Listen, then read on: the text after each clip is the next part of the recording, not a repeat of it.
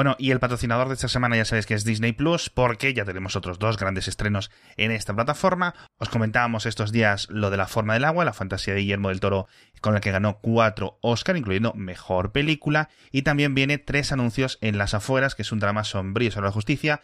Es una película dura, es una película agridulce, pero que merece mucho, mucho la pena verla. Entonces, si os la perdisteis en el cine, en su momento tenéis que verla. No solo está increíblemente bien dirigida, sino que está protagonizada por Frances McDormand, que ganó el Oscar a Mejor Actriz por la película, que ya lleva tres Oscar a Mejor Interpretación, e incluyendo el de este año, por Nomadland, por cierto, y que muchos descubrimos en Fargo, donde ganó su primer Oscar ya hace unos años. Y en esta película, en tres anuncios en las afueras, interpreta a una madre que ha perdido a su hija en un asesinato y que se tiene que enfrentar a todo el mundo para conseguir la justicia que necesitas. De verdad, si os apetece disfrutar también de, la película más aclamada del año, comentaros la fecha, que es que va a estar disponible en Disney Plus el 30 de abril. Y ya sabéis que en Disney Plus tenéis el mejor cine de Oscar, como estas dos películas, La forma del agua y tres anuncios en las afueras, películas como ya casi no hay.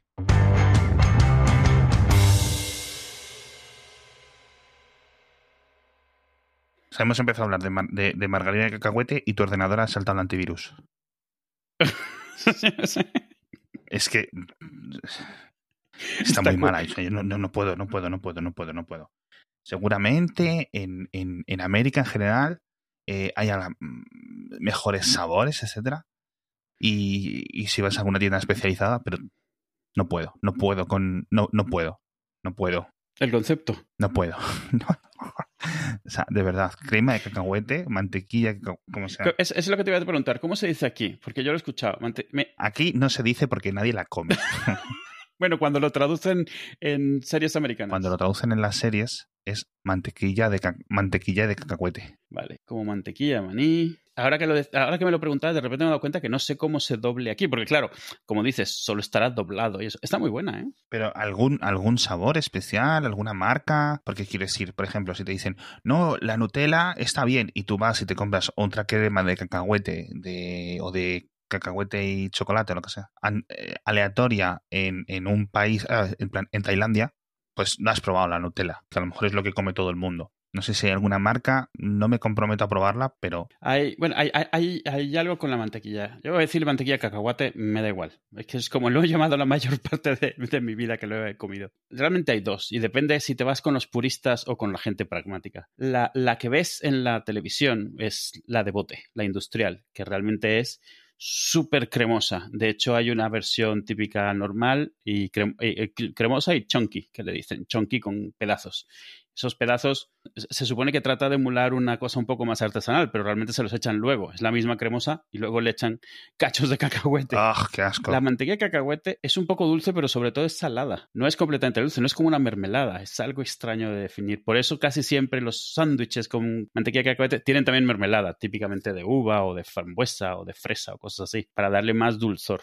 Y es el típico, es como el pan con Nutella, la típica merienda súper hipercalórica para los niños que se quedan a, mil por hora. ¿Que se supone que es por el contraste del sabor? Sí, es, es un poco como las galletas Oreo. La gente no se da cuenta, por ejemplo, que la Oreo, la galleta es salada y la crema es dulce. Entonces, cuando lo, comes, el contraste del sabor es lo rico. Pero si tú comes solo la galleta sola. La, espera, espera, espera. ¿Lo negro es salado? Sí, ¿nunca lo has probado suelto? Sí, claro, pero. Pero no te has dado cuenta. Ahora la próxima vez. Es salada. A ver, no, no es una, no es, no es, no es una cracker testas, una cracker. Ya. Pero es salada, no es dulce. Y la, la crema es súper dulce. Entonces las dos juntas están bien. Eso sí, al final te comes, lo típico es que te la abras y te comas una cosa por separado y la otra. Sí, sí, sí. Pero al final primero te comes la crema, nadie se come primero la galleta, entonces tienes toda la boca endulzada. Entonces es un poco lo mismo que si te las comes juntas. Pero sí, es saladita. No es, eh, y además no es una galleta, es un comprimido. La mezcla de la galleta comprimida como si fuera, yo que sé, un paracetamol. Vamos, eso es otra cosa. Y lo de la mantequilla de cacahuete, de cacahuete yo no la había probado. Bueno, marcas, la típica marca es una que se llama Jiffy. O Jif, no, Jif. J-I-F. Es la más típica de todas. Hay varias varias y la, la, marca más famosa que viene ya con mermelada mezclada se llama Goober, que es la misma palabra que para mocos. Que sí, y esa es la que la que hemos pegado en el chat para hablarlo. Sí. ¿Y esa está buena? No. Ugh, o sea, como todas. A ver, ninguna de estas está muy buena, son muy industriales. Yo, claro. Estas es de esas cosas que si te has criado con ellas, te las puedes comer. Es un poco como, como que, eh, por ejemplo, yo de pequeño comía sobrasada con mantequilla, porque así duraba más la sobrasada, las cosas, las cosas como son. Significa que yo hoy, cuando me pongo sobrasada, me la pongo con mantequilla. Los sabores que aprendiste de pequeño, normalmente, luego de mayor puedes darte cuenta que tal vez no es lo mejor del mundo, pero estás acostumbrado a ellos. Entonces yo la mantequilla de cacahuete la probé de bote en su momento, igual que también probé, en Venezuela se tomaba mucho algo de, muy de Estados Unidos que se llamaba cheese whiz, que es un bote de queso untable, o sea, un bote como de mayonesa, lo abres con el cuchillo, que pones y lo untas en el sándwich. Y es queso amarillo, pero se llama cheese whiz. Cheese con Z. O sea, eso, eso, eso me recuerda a eso que echas de aislante en las paredes. Sí, sí, sí, la, y la textura es así, es asqueroso. Y es ese, ese amarillo queso falso, americano, totalmente, pero untable con cuchillo. Hay otra cosa que también se untaba. Te juro que me estás subiendo, que me estás subiendo la cena, me estás dando arcadas, tío.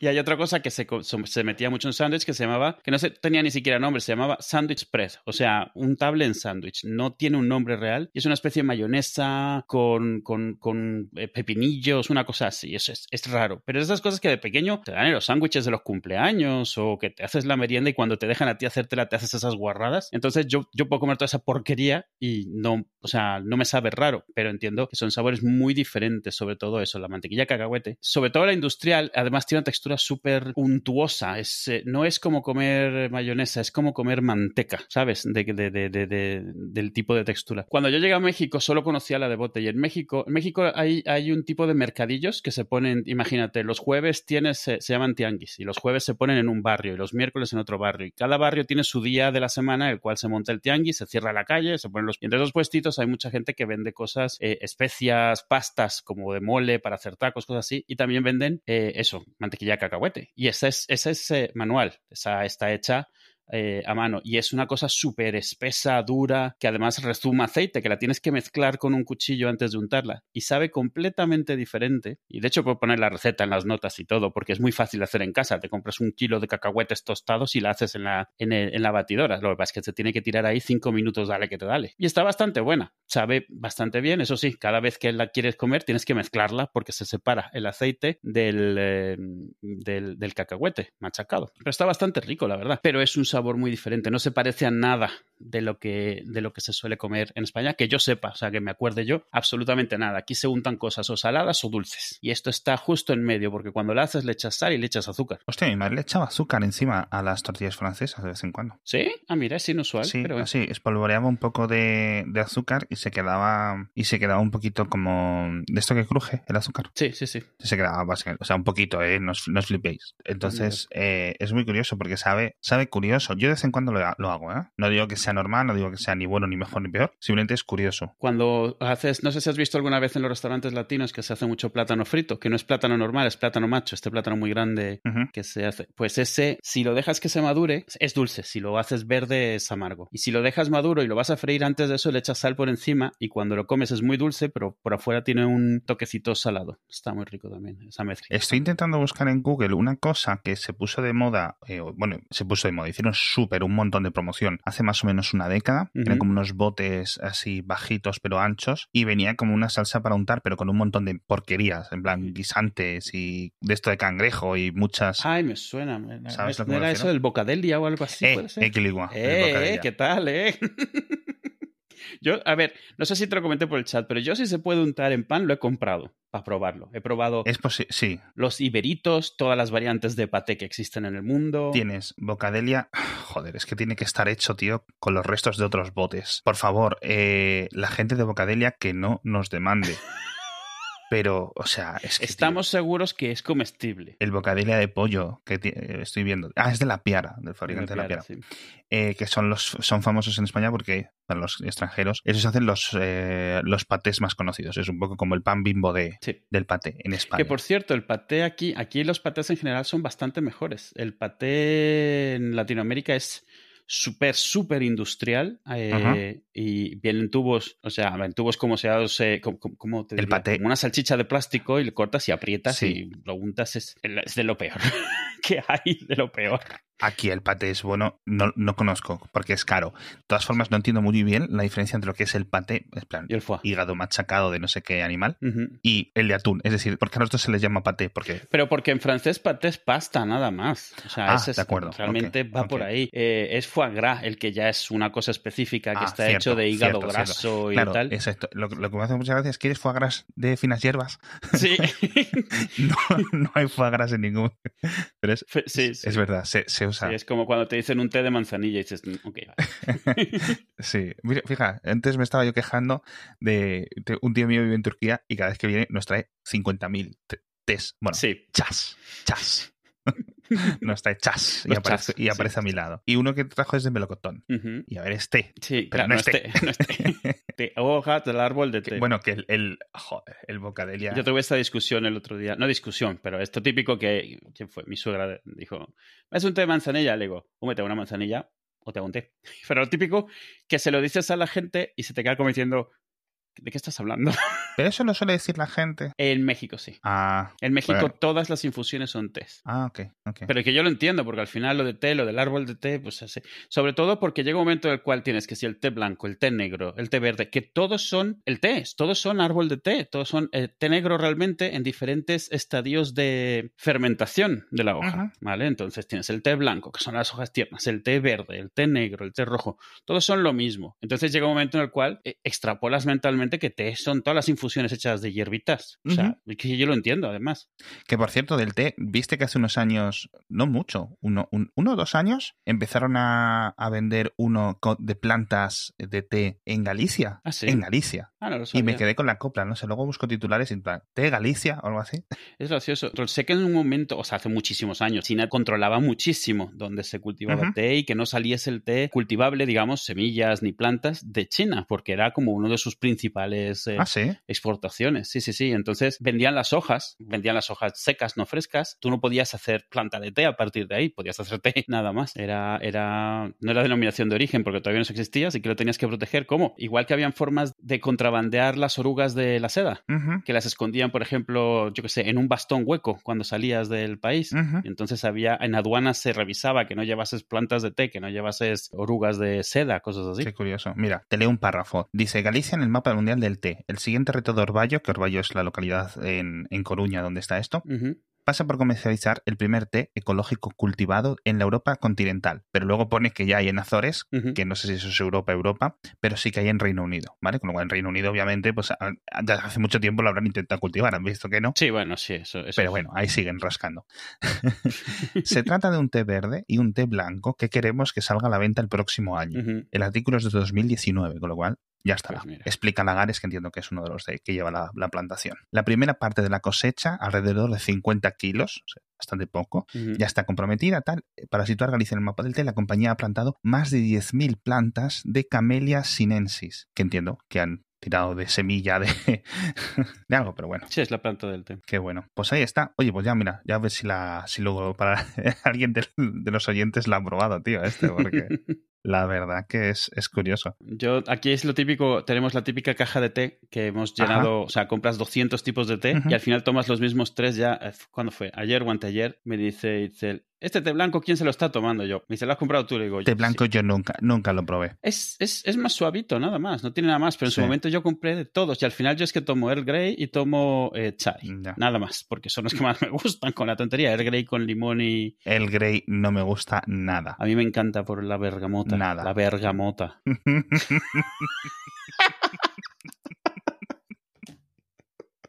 Bueno, estoy viendo una entrevista a los, a los, a los, a los del cultivo este en infusionismo.com.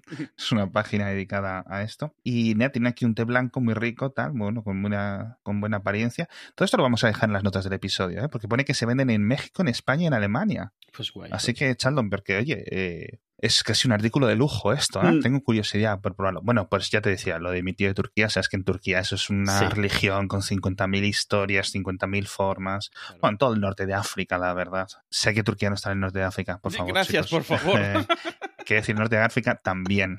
El, el té lo tienen mucho más, mucho más esto. Por cierto, ahora que decías lo de Earl Grey, tengo que apuntado yo hablar del té Earl Grey de, del amigo Jean-Luc, Ah, sí, hot. porque para ser, bueno, es un británico interpretando un francés anglófilo Sí. en el siglo XXIV que nunca habla francés. Jamás. Jamás. Lo único que dice en francés es su nombre. Su nombre. Sí, sí, sí. sí. Se le podría escapar un... Y alguna vez, alguna vez habla de su chateau. Esto es todo. Hasta ahí Eh, llega. equilicua, equilicua. Yo creo que es la única palabra en francés que dice. Siempre dice Earl, Earl Grey, no sé qué, hot, no sé cuánto, tal, y se lo hace el replicador. Pero luego, durante todas las series de Star Trek, te dicen que el replicador nunca consigue realmente sacar eso, ¿no? Cuando van a hacer un whisky, cuando van a hacer no sé qué cosa, comida, y ah, esto no es igual, que no sé qué, que no sé hasta qué punto es real o no. Así que siempre me hace mucha gracia que este, que se supone que es un snuff del, del té, le gusta el del replicador. Ay, Dios mío. Bueno, por cierto, ya entramos en nuestra sección de Star Trek. la puntita y luego la puntaza. Orgánico totalmente, Sí. sí. Estaba pensando que qué rollo todos los episodios de, de, de nazis que hay en Star Trek. El- y, eso, y eso que la serie original no te la has comido, pero hay alguno en el que salen directamente disfrazados de nazi. Sí, sí, no, no, por eso, por eso. Sí, sí ese episodio lo estuve viendo el otro día. Ah, He visto bueno. ya, poco a poco, ya voy viendo parches de la original. Total. Bueno, también sabes que salen un montón de, de batallas de, con los nazis en la holocubierta, en Sí. la- el holodeck en, en DS9 y un montón de cosas en general el resto de series. El problema es que me he fijado, tío, una cosa que, que no había caído. Y es que la serie original, que empezó en el 66, solo habían pasado 20 años Claro, desde es lo que, que- había nazis de verdad Sí, en las Sí. calles. O sea, que siga habiendo nazis, pero me refiero, nazis en el poder. pero que sí, que todavía estaba esto de que estaban habiendo juicios todavía, ¿sabes? Bueno, sí. Sí.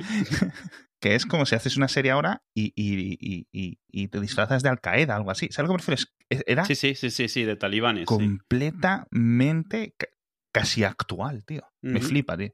O sea, casi tanto como, como que haya nazis en, en Indiana Jones. Bueno, Indiana Jones se supone que está antes de... vea, Indiana Jones se supone que es en los 40. ¿eh? En los 30, ¿no? Voy a buscar en qué años, porque yo siempre pensaba que eran los 36. Ah, yo creo que pensaba que era en el 44. Eh, Raiders of the Lost Ark, ¿cómo se traduce en español ese? Es en el 36. Pues eso, sí. Cuando ya había subido, pero todavía no se, se liaba. Bueno, no Sí. sé. Mm. O sea, antes de la guerra. Qué guay, en eso. Y lo tengo aquí puesto. Dos nazis. en el cuaderno. The Original Series Nazis. Me, me llamó mucho la atención verlo en esa perspectiva. Pero bueno, ya no voy a hablar más de Star Trek. De todas formas, has dicho antes lo de la mantequilla de cacahuate Sí. y tenemos que entrar en nuestra sección de quién lo tradujo mejor, etcétera, porque tenemos dos, ¿vale? Y la primera viene porque nos la dijo todo pagado en Twitter, estaba buscando el nick, que dice How High que es una película de 2001 que yo no he visto. Dos, dos muchachos aficionados a la marihuana, Silas Pesailas y Jamal King, deciden utilizar las cenizas de un amigo muerto como fertilizante de una planta.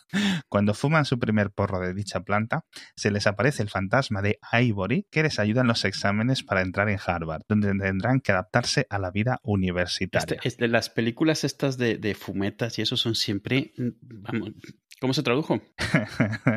vale, a ver. Si lo pone aquí en la Wikipedia, además. Buen rollito en España. No está mal, no está mal, porque rollo es, puede enlazarse, ¿no? Con Sí, enrollar el, sí. el porro, el cigarro. Y buen rollito significa, pues eso, estar contentillo, que se supone que es la marihuana. Y en Latinoamérica en general, no especifica países, se les subieron los humos. ok. Yo aquí me quedo con el buen rollito. No sé tú. Demasiada frase, demasiado, se han esforzado demasiado. Sí, ¿verdad? Sí, de eso, se, se- se nota forzado. O sea, bueno, tienes eso de high, que es alto, subir. Bueno, no me, no me convence, es muy largo, es muy largo, es muy largo. buen Está- rollito, ¿no? Está muy esforzado, sí. Además, eso, dos palabras, dos palabras. Si lo mantienes corto, mejor. Tiene un 26 en Rotten Tomatoes. Es una obra de arte. Y tiene una secuela sin nota en Rotten Tomatoes. Directamente no sabe ni, nadie le ha hecho review todavía, ¿no? Madre mía, madre mía la segunda. Bueno, tengo otra, ¿vale? Vamos a hacer dos seguidas porque la tengo aquí apuntada. Que es con nuestra, con la película original de Westworld. Que no sé por qué lo estuve ah, la de, buscando el otro día. la de Jules Briner, sí. O Jules Briner. Nunca he sabido si es Jules Briner o Jules Briner. En la 73. televisión en español decían Jules Briner. Pero yo, cuando lo he oído en inglés, me suena que he oído Jules Briner. El nombre, obviamente, Hoy, no es de inglés. hoy justo. ¿Eh? ¿What? No. Has dicho que lo he oído hoy. No, no, que cuando yo lo he oído, lo he oído. No Yin, Mm. yo lo he oí- oído. Coño, pone Jules Briner. Sí. Nacido Jules Borisovich Briner. Ostras. en ruso, tal, tal, tal, tal, tal. Stan Lee se inspiró en su característico físico para crear el profesor Charles Xavier. Anda. Eh, Porque, vamos, porque era calvo, principalmente, porque si no. ¿Y qué más hizo? Aparte de. Yo Hizo qué sé, de, películas del oeste. Me acuerdo que yo vi varias películas suyas del oeste. y de los Diez Mandamientos y tal. Sí, sí, sí. Sí, creo, creo, ojo, creo que lo contrataron para Westworld porque hizo películas del oeste. Un Oscar para el Rey y yo, o sea, este actor. Sí. Este salía en estos, en los blockbusters de la época, en todos esos. este de seguro que 60. luego llegan los de guion, guion ausente. Y como en plan, como si no como si no conociéramos a Brad Pitt, ¿sabes? Algo así. Sí. En plan, hostia, tío. Yo donde lo vi es en una en la que iba de, de egipcio, o sea, con el tocado y todo esto. Eh, Ah, los diez mandamientos. en Los Diez Mandamientos. Sí. Mítica. Ahí os lleváis la trivia. El caso, Westworld. Ostras, espera, espera. Elegido presidente honorario de la Unión Romaní. Hostia, Hasta su muerte.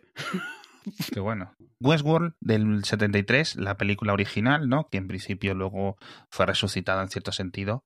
Eh, que por cierto, una de las cosas más interesantes que quería contar es que es escrita y dirigida por nuestro amigo y eh, referente Michael Crichton. Sí, sí. Me parece flipante, no sabía que este tío también dirigiese. Con lo cual, Sí. increíble. Vale, perfecto. Titulada. En España, es que tengo tres, hay tres traducciones, ¿vale? De. Westworld. en España. Almas de metal. Son robots y están vivos. Ese puede ser un poco la conexión. En Argentina. El mundo de los robots asesinos. Quizás un poco spoiler. No, vamos, no se han dejado nada. No se han dejado nada. Te vamos a contar la peli y tú decides si vienes a verla. Ay. Y en Venezuela y México, a ver si te suena, Oestelandia. Sí, señor. Sí, señor. Uy, qué, qué flashback, es cierto. Ostras, Momento- es cierto. Mo- momento final de Ratatouille. Es cierto, tío. Ahora que lo has dicho ha sido como... Sí, exacto. Ese zoom así. brum. Ay, qué bueno. Me acuerdo mucho de la escena de esta peli donde le abren la cara al Jules Briner y eso. Yo me acuerdo que lo veía y decía, ¡oh, qué guay el robot! Ahora lo, eh, eh, veo una foto ahora y la verdad es que no, no, ¿eh? No. Pero en su momento me acuerdo que se veía, hostia, le han hecho hasta la, como la trompeta por la que habla y cosas así, cuando le quitan la cara y se ve todo lo de atrás. Luego piensas, bueno. y esa trompeta cómo mueve la boca. Pero bueno. ¿Qué te parece? Westelandia, tío, es cierto. Yo voy a votar esa. Sí, pero es que claro, es que esa es como nombre de parque de atracciones temático, claro. Es que es un parque de atracciones temático, claro, Westworld. claro, claro. Qué bueno. Es que a mí me cuadra perfecto, me parece una buena traducción y adaptación. Claro, es como Disneylandia, pues Westelandia. Sí, Este- luego yo creo que pondría el mundo de los robots asesinos. Es que, Es que joder, eso- es, que es que te la cuenta tal. Claro. Y, y almas de metal, yo no. Esa no Almas- ah, lo de almas de metal es que ha quedado un poco como romántico. Sí, demasiado poético, sí. O sea, como es como, bueno, es que los robots se rebelan, tienen alma, yo qué sé. La peli no da para tanto, ¿eh? O sea, la verdad. Esa es, esa, es, esa es lo contrario que la de Argentina. Te hace tener muchas más expectativas de lo que termina Sí, resultando. sí. Esta sí. peli tuvo una secuela. Sí, la, la estoy tengo abierta la pestaña ahora mismo. Sí. Future World. Future World. Titulada en España Mundo Futuro, Ah, esto, esto nos han roto mucho la cabeza. ¿eh? Almas de Metal 2 y eh, El Mundo del Futuro en Hispanoamérica. Los robots asesinan de nuevo. robots y robots, pero el bots es un 2, entonces Eso es. Pero todo, robots, asesinos, todas las S son doses. Que no quede ninguna duda. Y este es del 76 y ya fue bastante Ay. bastante peor. Creo que el Michael Crichton no estaba involucrado por, por ninguna parte. No la he visto, ni me suena, ¿eh? Ay, yo, yo, yo la he visto y no recuerdo ni de qué va. Que No. Jules Briner veo aquí que solo hizo un cameo. Sí, probablemente. Yo ni siquiera me acuerdo de qué va. Y creo que alguna vez la descargué, ni siquiera estoy seguro si la tengo. Sinopsis. Después del fracaso del parque de atracciones Delos, Westworld, que socavó la credibilidad de la, de la corporación responsable, y, a ver, esto es Parque Jurásico. Sí, sí. sí. bueno, en fin, esto es el mundo perdido de Parque Jurásico, que la segunda parte. Michael Crichton reciclando ideas, pero bueno. Eh, causó enormes perjuicios. Se invierte una cantidad extraordinaria de dinero para rehacer todo el parque. De nuevo, Parque Jurásico 2 con robots. Pero bueno, nunca, nunca había caído. Es que Hemos pillado a- al amigo Michael. Chuck Browning, Peter Fonda, un reportero poco conocido, y Tracy Ballard, una entrevistadora de enorme popularidad, son invitados a hacer un reportaje sobre el parque reconstruido para mostrar que ahora todo es seguro. De nuevo, el mundo perdido, Parque Jurásico 2, que envían unos fotógrafos y se les cuela la hija ahí de, de, del amigo. Ostras. Los dos periodistas desconfían, sospechando que hay algo muy extraño, y descubren que hay un plan para sustituir a los principales líderes mundiales por androides, con lo cual ahí ya es un twist Sí, sí. guapísimo. Qué curioso. Los que, es que salieron también los androides en la primera película que, porque no vamos a... Vamos, ¿qué puede salir mal? ¿Qué puede salir mal? Qué. Pues ni me acuerdo de la peli. Sé que la vi porque en su momento llegaron a pasarla en la televisión y tal. Y no, nada, cero. Uf. Tiene un 5,8. Pues no es, no es bajo, ¿eh? No, no es bajo. Mm. Y la Westworld original tiene un 7,0. A ver, o sea, Está obviamente bastante se le ven los años, pero como idea estaba bien en su época. Y sí fue una peli que, que triunfó bastante, ¿eh? O sea, era muy Mm. conocida. Y, el Jules Briner ahí era muy emblemático. Qué curioso. Pues nada, yo, yo de, esta- de esto creo que he visto referencias en YouTube ¿eh? de, de esta peli. Sí.